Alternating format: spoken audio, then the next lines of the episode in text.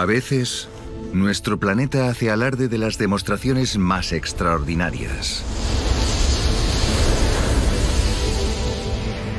Auroras boreales resplandecientes. Virulentas tormentas eléctricas. Desde volcanes explosivos hasta rutilantes arcoíris circulares. Pero para presenciar estos momentos fugaces,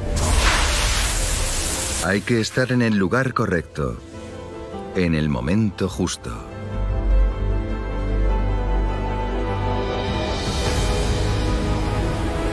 Y exponerse a algunos de los entornos más peligrosos de la Tierra. En esta serie de documentales hemos reunido equipos de los mejores científicos. Nunca había visto nada parecido. Aventureros intrépidos. Y cineastas especializados para dar caza a los fenómenos más espectaculares de la naturaleza. ¡Wow!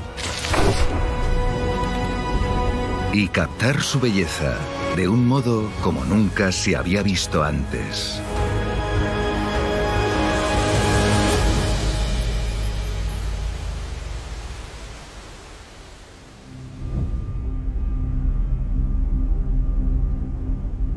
Vivimos en un planeta volcánico. A lo largo de miles de millones de años, los volcanes han creado y modelado la superficie de la Tierra. Desde los interminables ríos de lava del Kilauea en Hawái,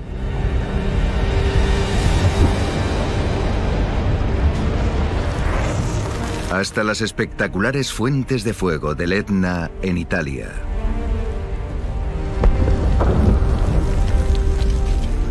Cuando los volcanes entran en erupción, expulsan la roca fundida de las profundidades de la Tierra a cientos de metros de altura.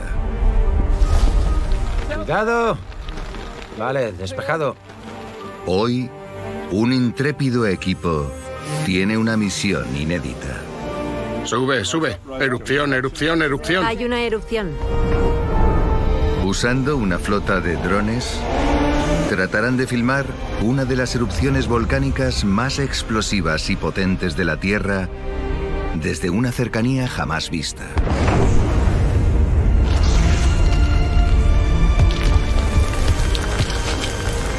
Yo iría ya.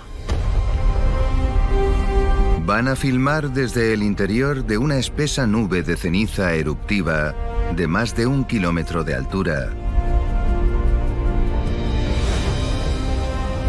y desde el corazón ardiente de un cráter en el momento preciso de la erupción. Sí, sí. Pero el reto más difícil será captar una enorme erupción explosiva durante la noche. Sus cámaras de baja luminosidad de super alta definición revelarán el volcán. Sí.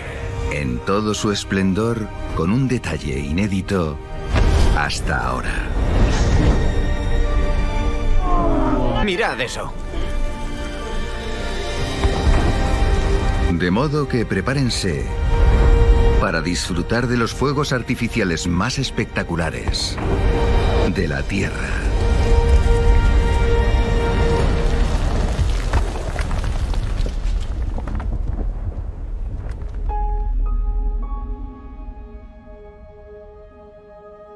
Las grandes erupciones volcánicas son raras, impredecibles y sumamente peligrosas. De modo que para filmar una, desde muy cerca, se necesita un equipo de máximos expertos, los mejores del mundo. Elsa Naismith y Matt Watson han hecho del estudio de los volcanes la obra de su vida. El cono en la parte más alta antes era perfectamente triangular. Sí, Ahora es ha un perdido poco- un poco, ¿verdad? Sí. Su trabajo es asegurarse de que el equipo se encuentra en el lugar correcto, en el momento justo. Los volcanes son impredecibles, enigmáticos y poco estudiados. Son increíblemente fascinantes. La labor del ingeniero aeronáutico Duncan Hine es captar imágenes extraordinarias de las erupciones explosivas de un modo como pocos han intentado antes. Demasiado tiempo en la zona de peligro, pero tenemos que bajar esta cámara. Usará tecnología especialmente diseñada para esta misión. Esto parece listo. Trabajará con un equipo de cinco pilotos de drones y cámaras especialistas. Juntos, nos proporcionarán unas imágenes únicas de una violenta erupción, acercándose al volcán como pocos se han atrevido antes. Cuando ves esos enormes pedazos de roca fundida lanzados a cientos de metros de altura, ves lo primigenio que es todo y te hace darte cuenta de lo frágil que es la vida. Es un enorme reto. Así que han elegido uno de los mejores lugares del mundo para filmar erupciones explosivas. América Central, en la costa sur de Guatemala. El volcán de fuego.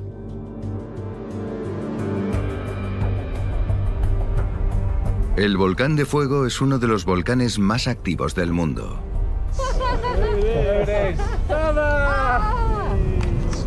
Es precioso.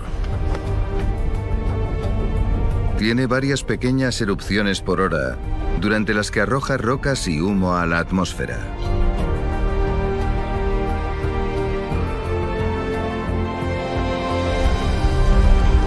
Y una vez cada pocos días, escupe enormes nubes de ceniza.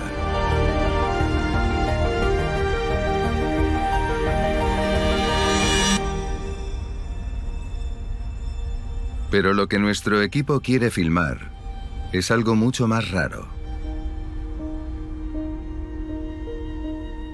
Cuando el cráter del volcán de fuego explote, con una violencia apabullante, arrojando enormes rocas líquidas a cientos de metros en el aire.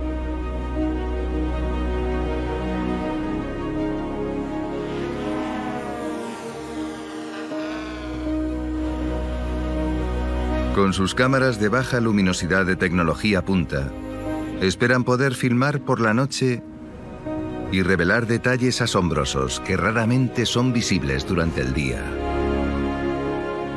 Pero las erupciones grandes del volcán de fuego son prácticamente imposibles de predecir. Queremos eliminar cualquier incertidumbre sobre el volcán, pero como hemos dicho, Sí. es súper impredecible en estos momentos. Predecir la erupción de un volcán con suficiente antelación para salvar vidas es el santo grial para los vulcanólogos.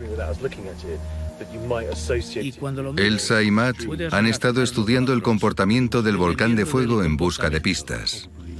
Ese misterio de cómo funciona exactamente y cómo se mueve por todos sus diferentes tipos de erupciones y pasa de la pasividad a tener una alta actividad sigue siendo una pregunta que queremos responder.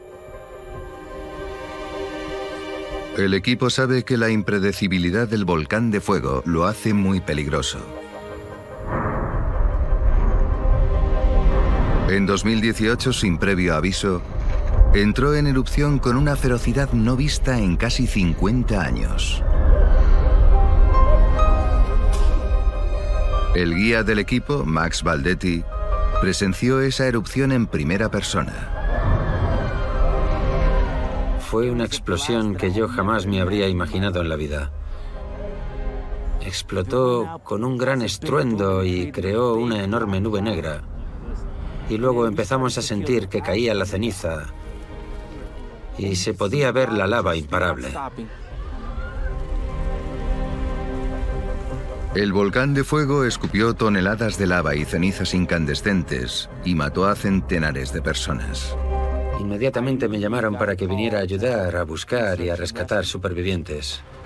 Fue una tragedia.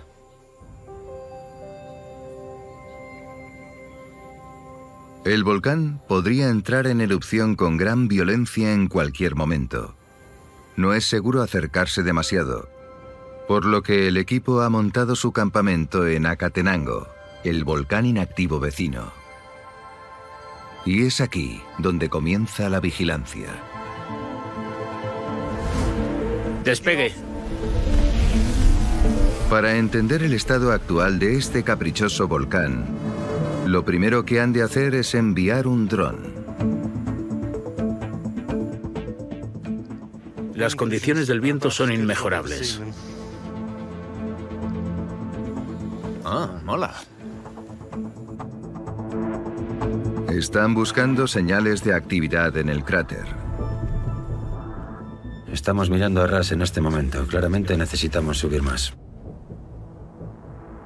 Para que se produzca una erupción explosiva, las condiciones bajo tierra tienen que ser las adecuadas. Y casi toda la actividad volcánica se produce debido al movimiento imperceptible de las llamadas placas tectónicas. La Tierra está compuesta por placas tectónicas que son como los paneles de un balón de fútbol. El volcán de fuego se encuentra de hecho cerca del punto donde se juntan estas placas tectónicas. Toda la superficie de la Tierra son enormes placas de roca que se deslizan lentamente sobre el magma del planeta. Debajo del volcán de fuego, estas placas chocan y crean un volcán. Mientras que en otras partes del mundo, el choque de placas crea fenómenos destructivos diferentes. Desde terremotos a tsunamis.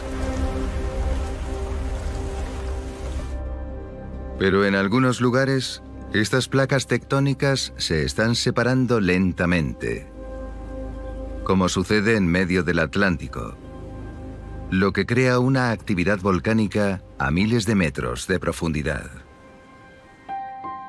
Y hace 60 años, en la costa de Islandia, la lenta separación de estas dos placas dio lugar a uno de los espectáculos más extraordinarios de la naturaleza, el nacimiento de una nueva isla,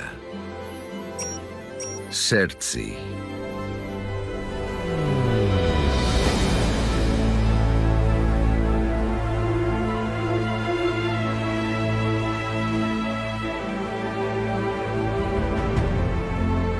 La isla nació en 1963 cuando el magma de un volcán submarino emergió del mar.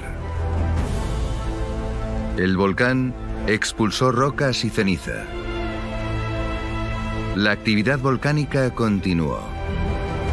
En menos de un año, Sertsi tenía dos kilómetros cuadrados y medio de tamaño y seguía elevándose. Sertsi se eleva ya a 167 metros por encima del nivel del mar. Cada pocos años surgen nuevas islas creadas por volcanes submarinos. Pero la mayoría están compuestas de escombros y cenizas volcánicas sueltas que las olas se llevan rápidamente en cuanto el volcán se calma. Sertsi es diferente. La erupción duró tres años.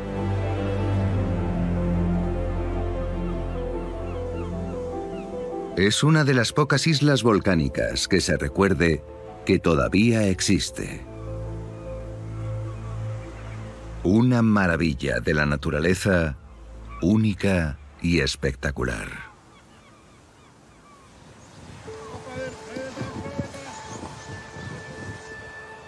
Una vez al año se autoriza a un puñado de biólogos a visitar la isla para hacer un seguimiento del asentamiento de vida en esta nueva tierra en los 60 años desde su formación. En 1965, cuando Sertsi tenía dos años, aparecieron las primeras plantas. Luego, en 1984, una colonia de anidación de aves marinas se estableció en los acantilados del sur. Sus excrementos fertilizaron el suelo. Eso propició la aparición de más vida en la isla.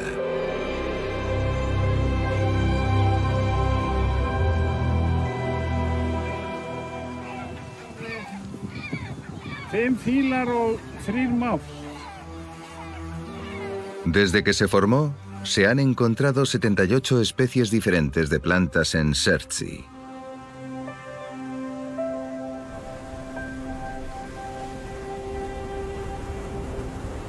Pero la isla está encogiendo.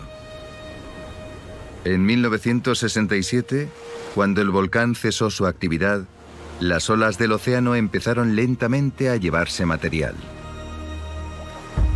A lo largo de más de 55 años, la isla ha ido disminuyendo de tamaño paulatinamente. Ahora tiene menos de la mitad de su tamaño original. Al ritmo actual de erosión, en poco más de un siglo, solo quedará medio kilómetro cuadrado de tierra emergida.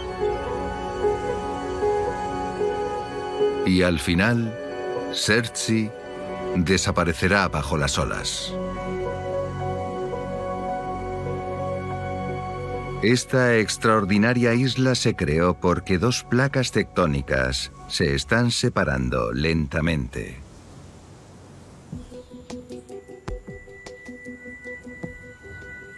Pero aquí, en Guatemala, es la colisión de las placas tectónicas profundas lo que juega un papel crucial en la misión del equipo.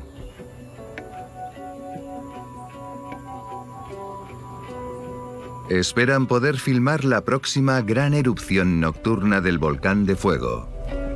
Pero para frustración de todos, no hay señales de una gran erupción inminente.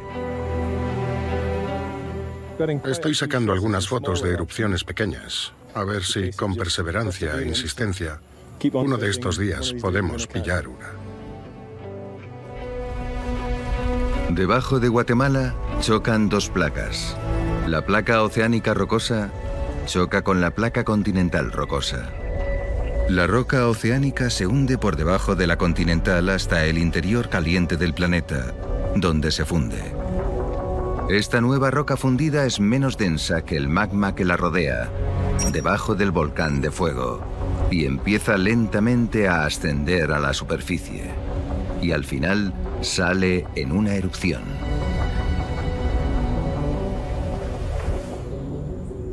Aquí estamos, a la espera de una buena erupción explosiva. Podría pasar en cualquier momento, ¿o no? ¿Es esa la última posición o es donde está ahora? El equipo sabe que una pista de que se prepara una gran erupción se encuentra en el interior del cráter mismo. Ligeramente por encima de la cima. Esta es la toma desde el dron. Hoy van a intentar la primera parte de su misión. Colocar una cámara justo en la cresta del cráter para echar un vistazo al interior de su abrasador corazón. Conseguir ver dentro del cráter sería alucinante. Van a mirar cuánta roca suelta se ha acumulado y cualquier señal de movimiento. Esto podría significar que en cualquier momento podría producirse una erupción explosiva. Duncan va a usar una cámara por control remoto que él mismo ha hecho para la misión. La única manera de colocarla suficientemente cerca es bajarla al cráter con un dron que él ha adaptado especialmente. Tiene que ser lo bastante potente como para poder navegar por el aire enrarecido de la cima del volcán, a casi 4.000 metros por encima del nivel del mar. Probando la cámara. Es la primera vez que alguien prueba esto. Queremos hacer algo completamente nuevo e innovador. Colocar estas cámaras justo en el interior del cráter del volcán de fuego, de modo que podremos obtener ángulos que nos darán imágenes inéditas. Duncan ha estado seis meses diseñando y desarrollando el dron y la cámara para el cráter. ¿Sigue grabando? Es mucha tensión porque sabes que si se produce una erupción y el dron resulta destruido, ya no puedes intentar el experimento de nuevo. Solo tiene un equipo para esto. Así que si algo sale mal, no habrá una segunda oportunidad. Me digo a mí mismo que no lo haga, porque conozco las consecuencias. Si entra en erupción, perderemos el dron. ¿Despegamos? Sí, creo que sí, me parece bien. Despegando.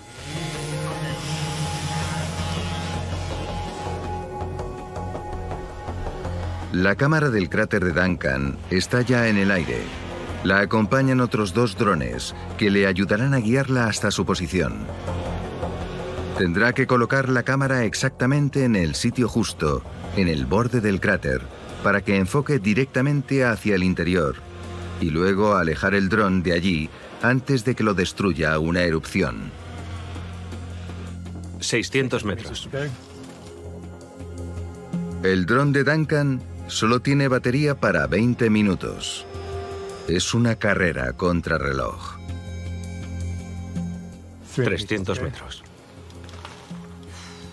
Estamos entrando en la zona de hierba ahora mismo. Si explota ahora, saldremos despedidos por el aire. Sí.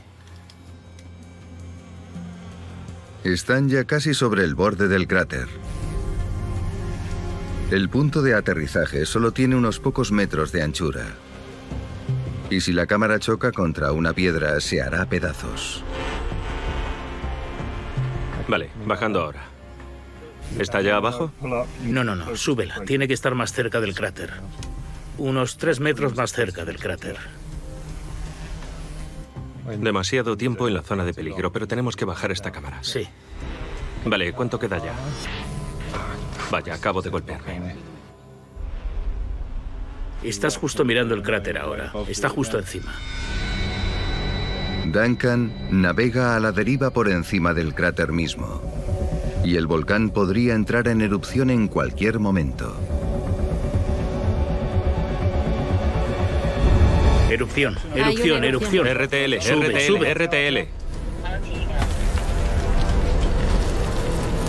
De repente, unas bolas de magma incandescente salen disparadas hacia el dron.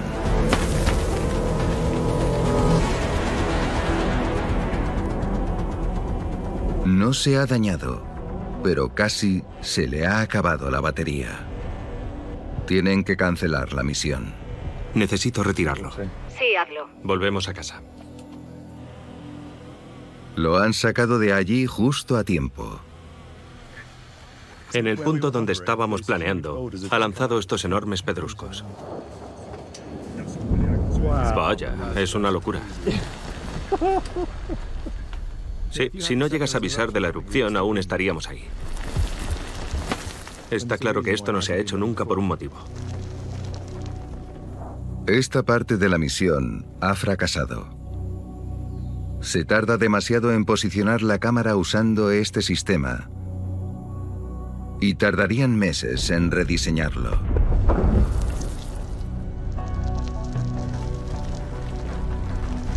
Las dificultades de volar drones en un entorno tan hostil, de repente, se han puesto de manifiesto con toda claridad. Pero aunque no han podido bajar la cámara al cráter, sí han podido obtener unas imágenes inéditas del interior.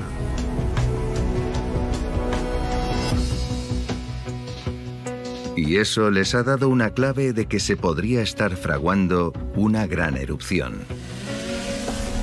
Envían un dron de reconocimiento para cerciorarse. El cráter está súper lleno con todo este material que se ha ido acumulando con las erupciones. Sí, nuestra hipótesis de trabajo es que la erupción del volcán es mucho más violenta cuando el cráter está lleno.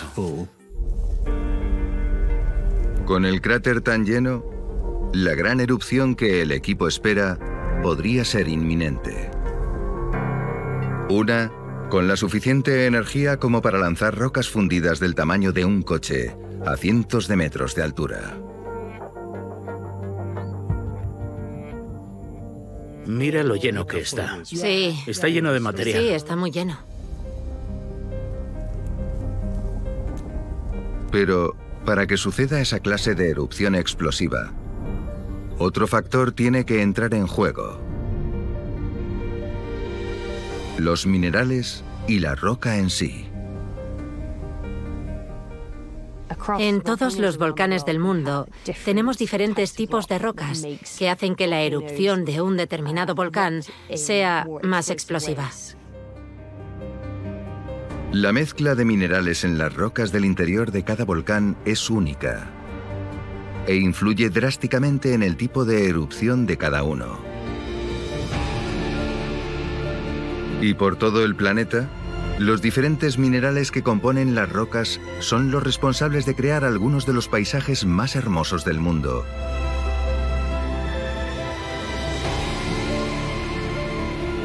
Desde los altos pináculos de arenisca de Monument Valley de Arizona hasta las escarpadas paredes de granito de los fiordos noruegos. Pero en el gran valle del Rift, en África Oriental, los minerales de las rocas son los causantes de un extraordinario despliegue de vida. Aquí, una placa tectónica gigante se está haciendo pedazos y está creando una fisura en la corteza terrestre. Durante millones de años, la roca volcánica fundida ha ido ascendiendo hasta la superficie. En algunos lugares de esta profunda grieta se ha acumulado el agua formando una sucesión de lagos sobre el lecho de roca volcánica. Cada año, durante la temporada seca y calurosa, tiene lugar aquí un espectáculo asombroso. De junio a octubre, más de un millón de flamencos llegan aquí para alimentarse en las aguas ricas en minerales de los lagos. Para mí es el ave más hermosa que hay en el mundo. Y además, es rosa. William Kimaso es un keniata conservacionista que lleva 25 años estudiando y protegiendo a estas aves. Hoy ha venido a trabajar con el biólogo Steve Odor al lago Elementaita para analizar la composición química del agua. La química de estas aguas es lo que determina la ausencia y presencia de flamencos. Este es un buen sitio para las lecturas. Así que voy a sumergir las ondas en el agua. El agua que alimenta estos lagos se filtra por la roca volcánica que hay debajo. Esta roca es rica en minerales y en consecuencia el agua está sumamente salada y es casi tan corrosiva como la lejía. El pH es de 9 y medio y la salinidad de 20 gramos por litro. O sea que es bastante salado. Es muy salado. La química del lago cambia a lo largo del año.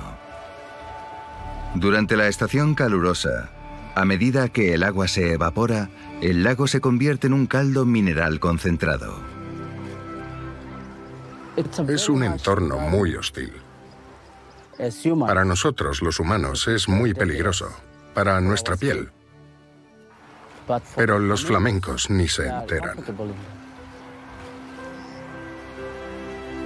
Un organismo microscópico que prospera en estas aguas es la cianobacteria. Y es la razón de que los flamencos vuelen hasta aquí, ya que es su comida favorita. Las cianobacterias son la razón de que estos lagos sean tan importantes para la supervivencia de los flamencos.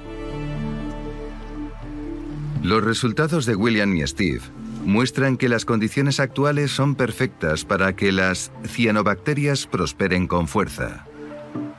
Estas bacterias son tóxicas para la mayoría de los animales, incluidos depredadores del flamenco como el leopardo. Pero los flamencos pueden digerirlas y además hay un efecto secundario espectacular. Los pigmentos de las cianobacterias tiñen sus plumas de rosa. Los flamencos empiezan siendo grises, pero cuantas más cianobacterias coman, más rosas se vuelven.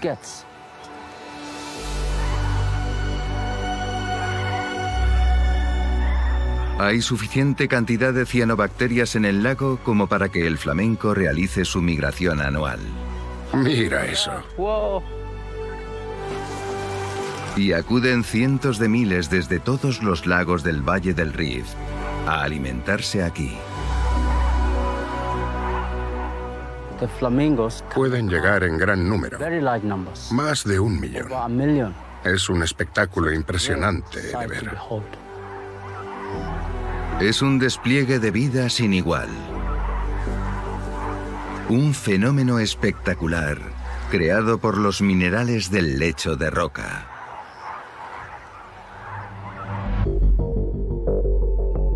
Y lo mismo sucede en Guatemala, donde un mineral en concreto que hay en la roca del interior del volcán de fuego es clave para las erupciones explosivas que el equipo anhela filmar. Ese mineral es la sílice. Si tienes un volcán con alto contenido en sílice, la roca es mucho más pegajosa y le cuesta más salir del volcán. Así que la presión se va acumulando y al final la erupción del volcán es muy explosiva. La sílice que hay en el interior del volcán de fuego es responsable de un tipo concreto de erupción que el equipo quiere filmar. La explosión de una nube incandescente de ceniza a cientos de metros de altura. Para entender mejor el volcán, los científicos llevan tiempo haciendo un seguimiento de los niveles de sílice en la ceniza.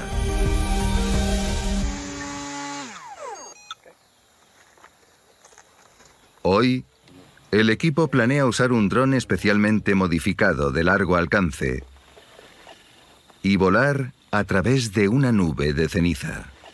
¿Lo quieres encendido? Sí, dejémoslo encendido. No creo que pase nada. Cuando el dron atraviese la nube emitida por el volcán, recogerá una muestra de ceniza para su estudio. Sí, la cámara está encendida. Excelente, de acuerdo. Y la cámara que han instalado grabará las imágenes. Tres, dos, uno, despegue. Una nube de ceniza especialmente grande y densa podría ser un indicio de que una erupción explosiva masiva es inminente. La ceniza volcánica destruye los motores de los aviones. El motor eléctrico del dron es menos vulnerable. Pero si la nube de ceniza es demasiado densa, también se destruirá. Llegando justo a los 1600. Tienes ahí la velocidad de suelo. 25-26. Están ya encima del volcán de fuego, a más de 4.000 metros de altura. Tienen que dar vueltas alrededor del cráter mientras esperan una erupción, pero la batería del dron no durará mucho. ¿Cuánto crees que nos queda ahí arriba? ¿20 minutos? El equipo necesita una erupción ya. Vale, este es tu momento. Se acaba el tiempo y la batería.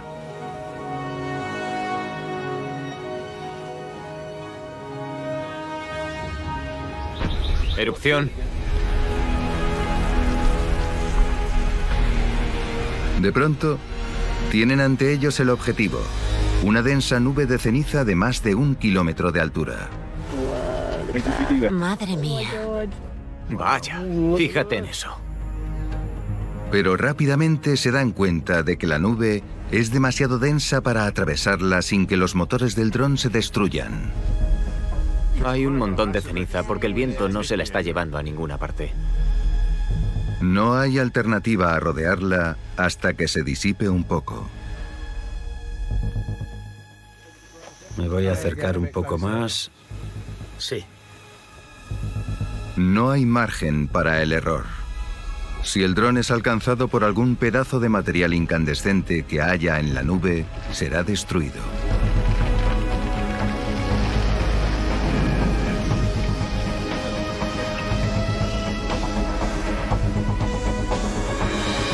Lo han conseguido. Este equipo de científicos es uno de los pocos del mundo que ha conseguido obtener muestras e imágenes con éxito atravesando una nube de ceniza volcánica. Pero cuando se disponen a regresar a casa, sucede el desastre. Pierden el control del dron. ¿Cuál es la altitud de la cumbre desde aquí? Su sistema de navegación se ha averiado. No hace nada. El dron se está desplomando hacia el suelo a una velocidad de 250 kilómetros por hora. El aparato no ha conseguido nivelarse y se ha dado la vuelta sobre sí mismo durante el vuelo. 19, 19 ¿Cuál es la altitud? 20, 24, 25. A segundos del impacto, consiguen recuperar el control.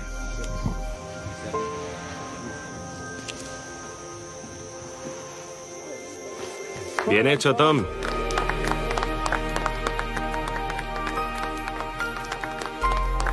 El dron y su precioso cargamento de ceniza volcánica regresa de una pieza. Es una buena cantidad. Hay bastante cantidad. La muestra será enviada a un laboratorio para que analicen el contenido de sílice. Y los increíbles primeros planos de la nube de ceniza de un kilómetro de altura proporcionan al equipo una pista crucial de la actividad actual del volcán. Sí, toma ya. Buen trabajo. Lo has clavado. Las plumas eruptivas alcanzan gran altura por encima de la cima del cráter, cientos de metros. Así que el volcán está muy activo en este momento.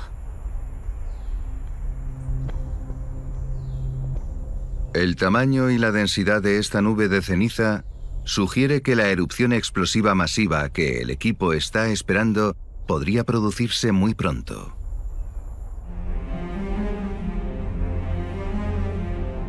Pero para que eso pase, tiene que entrar en juego un último factor. Un aumento enorme de la presión debajo de la superficie. Cuando la roca fundida ascienda por el volcán y empuje con una fuerza descomunal el tapón de roca del cráter. Sabemos que la presión juega un papel clave en las erupciones del volcán de fuego. Y comprender eso nos dirá más sobre qué es lo que impulsa estas explosiones. El aumento masivo de la presión subterránea crea algunos fenómenos extraordinarios por todo el planeta. Desde los humeantes manantiales de aguas termales de Nueva Zelanda, calentados por las rocas a kilómetros de profundidad, hasta las charcas de lodo ardiente del Parque Nacional Yellowstone, bullentes de gases tóxicos. Y en el marco volcánico incomparable de Islandia, encontramos uno de los espectáculos más hermosos de todos. Estroca. Un geyser gigante que expulsa agua hirviendo hasta 40 metros de altura.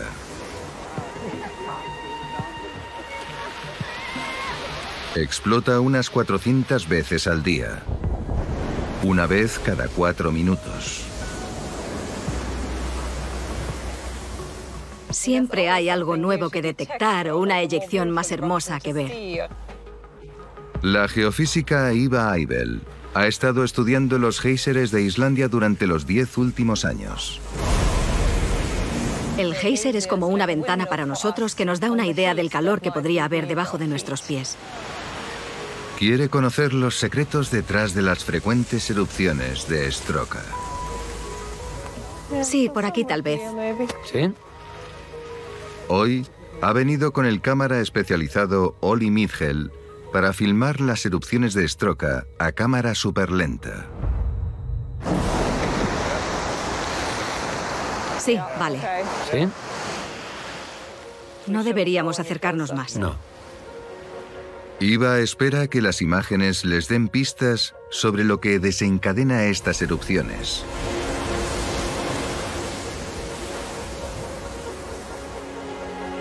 Una investigación anterior reveló, con unas imágenes inéditas, un sistema de conductos subterráneos y cámaras debajo del geyser.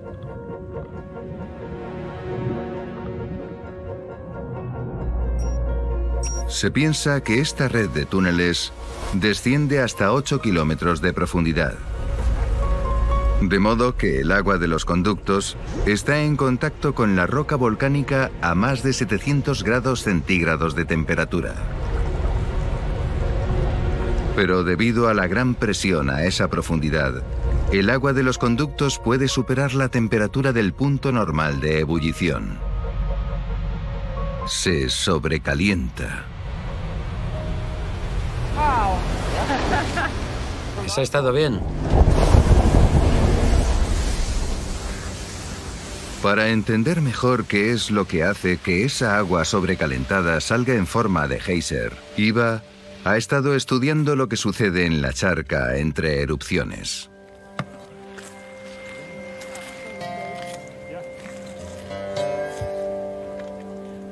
Hoy quieren filmar imágenes a cámara superlenta de un fenómeno que aparece antes de cada erupción. Es lo que llaman el bulto azul. Vale, esta cámara está grabando. La cámara de Oli puede grabar 40 veces más lenta que una cámara convencional.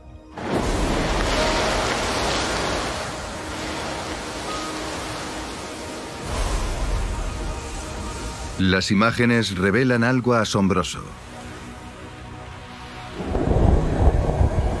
El bulto azul es una fina capa de agua que una burbuja de vapor supercaliente empuja hacia arriba. Cuando la burbuja revienta, Estroca explota. Esa agua es empujada hacia arriba por las burbujas que se levantan aquí. Y entonces la capa de agua se hace más y más fina. Aquí está muy fina y aquí es cuando se rompe. Para Iva, este es otro paso para resolver el misterio de las erupciones de Estroca. El conducto principal está lleno de agua, de agua caliente. Esa agua caliente tiene una temperatura superior a 100 grados. El agua sobrecalentada en el interior de la Tierra no se puede convertir en vapor debido a la presión a la que está sometida. Pero sí se forman burbujas de vapor de agua en el interior de las cámaras cerca de la superficie. Estas burbujas escapan y suben hasta la salida, y son ellas las que crean el bulto azul. Cuando revientan, hacen que la presión del conducto más abajo descienda. Y cuando eso pasa, el agua sobrecalentada instantáneamente hierve, produciendo en la superficie un geyser.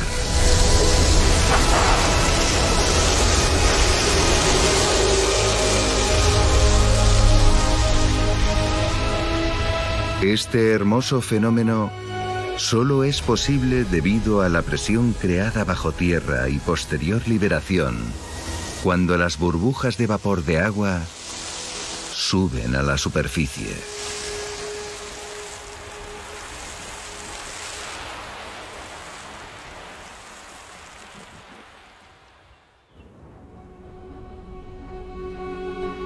Y en el volcán de fuego, son las burbujas de la roca fundida que suben por el interior del volcán las que generan la presión necesaria para la clase de erupción explosiva que el equipo espera filmar por la noche.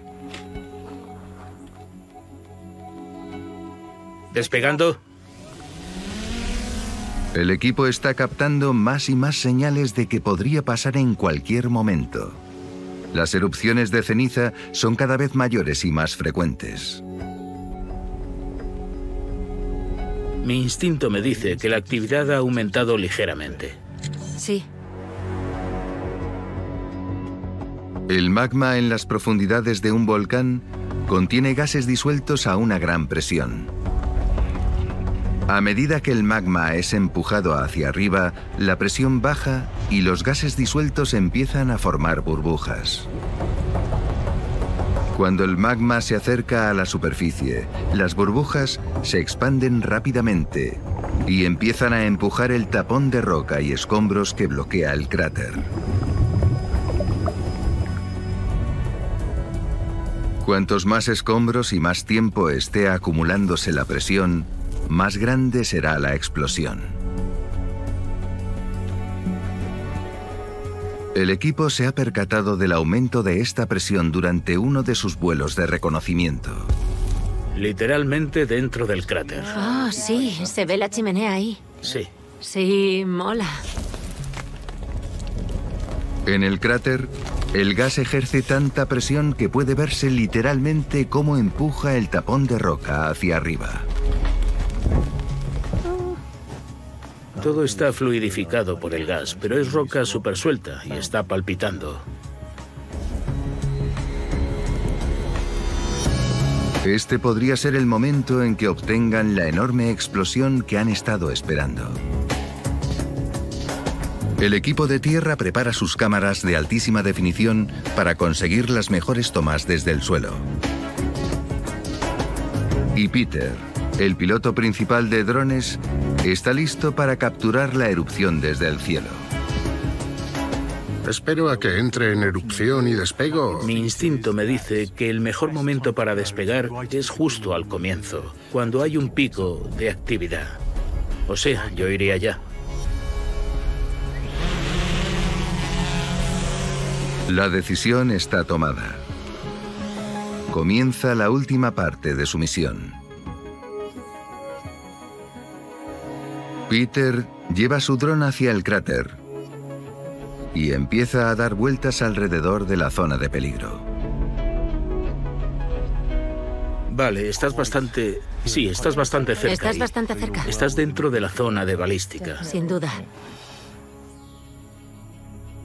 Ahora, lo único que pueden hacer es esperar.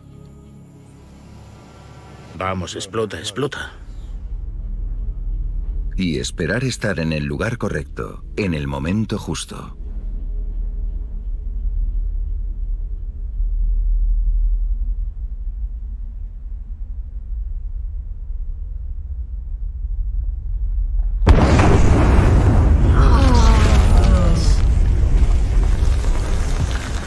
Eso es extraordinario.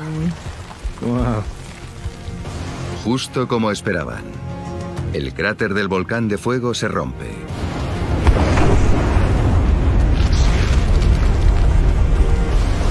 Las imágenes revelan que las rocas de esta erupción masiva están siendo expulsadas a más de 100 metros por segundo. Es precioso. ¿Verdad? Esta explosión tiene la misma fuerza que la detonación de 10 toneladas de explosivos de alta potencia. Y es con mucho la más grande que el equipo ha presenciado. Gracias, volcán de fuego. Al caer la noche, el gran esfuerzo y la preparación del equipo están dando por fin sus frutos.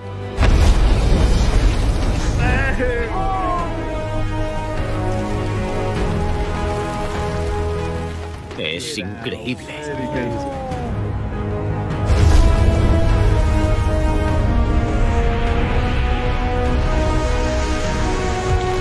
Durante las horas siguientes, el volcán de fuego entra en erupción.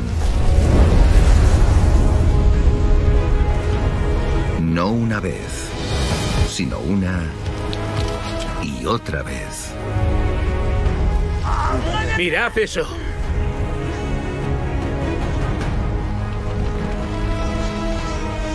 Mirad la altura de esas bombas. ¿300 metros?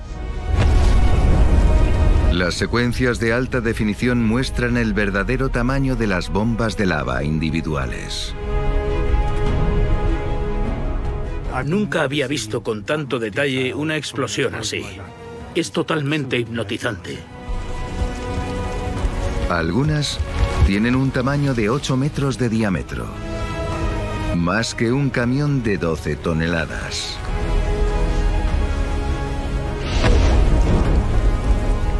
Se ve cómo caen y suben al mismo tiempo.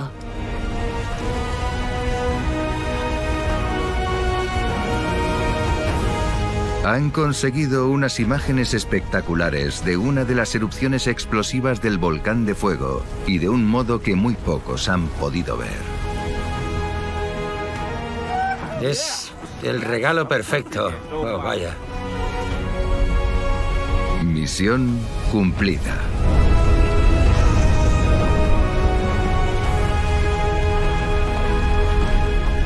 El equipo nos ha regalado un asiento en primera fila para el mayor espectáculo de fuegos artificiales de nuestra espectacular Tierra.